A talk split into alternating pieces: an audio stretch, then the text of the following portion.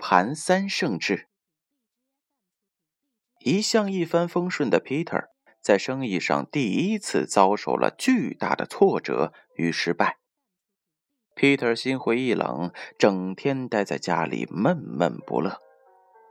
七岁的儿子 Plate 放学回来了，兴高采烈的向 Peter 大声的宣布：“爸爸，我有个好消息要告诉您。”“哦，好消息是什么呀？”Plate，Peter 漫不经心的回答。聪明的 Plate 看出了 Peter 的不快，问道：“爸爸，你为什么总是不高兴啊？”是打球输了吗？Plate 刚刚加入了学校的乒乓球业余训练班，对乒乓球非常的感兴趣。Peter 回答他说：“差不多，我输给了对手。那有什么了不起？”Plate 说：“我刚进业余班那阵儿，连球拍都不会握，可我盯住了班上的冠军。”非要跟他拼个你死我活，非拼不可。每天训练一完，我就找他挑战。当然，我从来没有赢过，心情非常的沮丧。所以，我非常同情您，爸爸。您的对手是冠军吗？嗯，那不见得。Peter 回答说：“哇哦！” Plate 叫了起来：“连冠军都不是，那就更不应该输给他了。您知道我是如何战胜冠军的吗？战胜冠军？如何战胜的？我给自己打气，经过一段时间准备之后，我又去向骄傲的冠军挑战。果然，第一局我又输了。那第二局呢？”第二局，第二局也输了，第二局也输了，那你可真是又输了。可是，爸爸，第三局我赢了他。可你最终还是输给他了呀？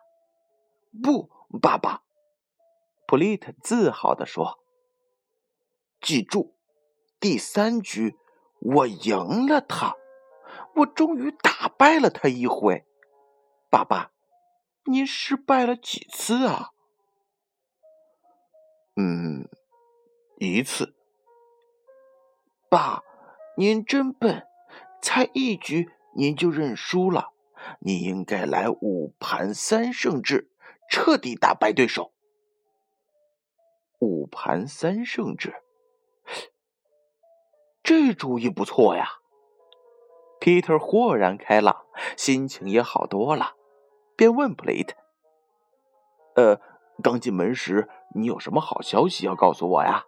是什么好消息？”Plate 认真的回答道：“就是在第三局，我终于战胜了对手。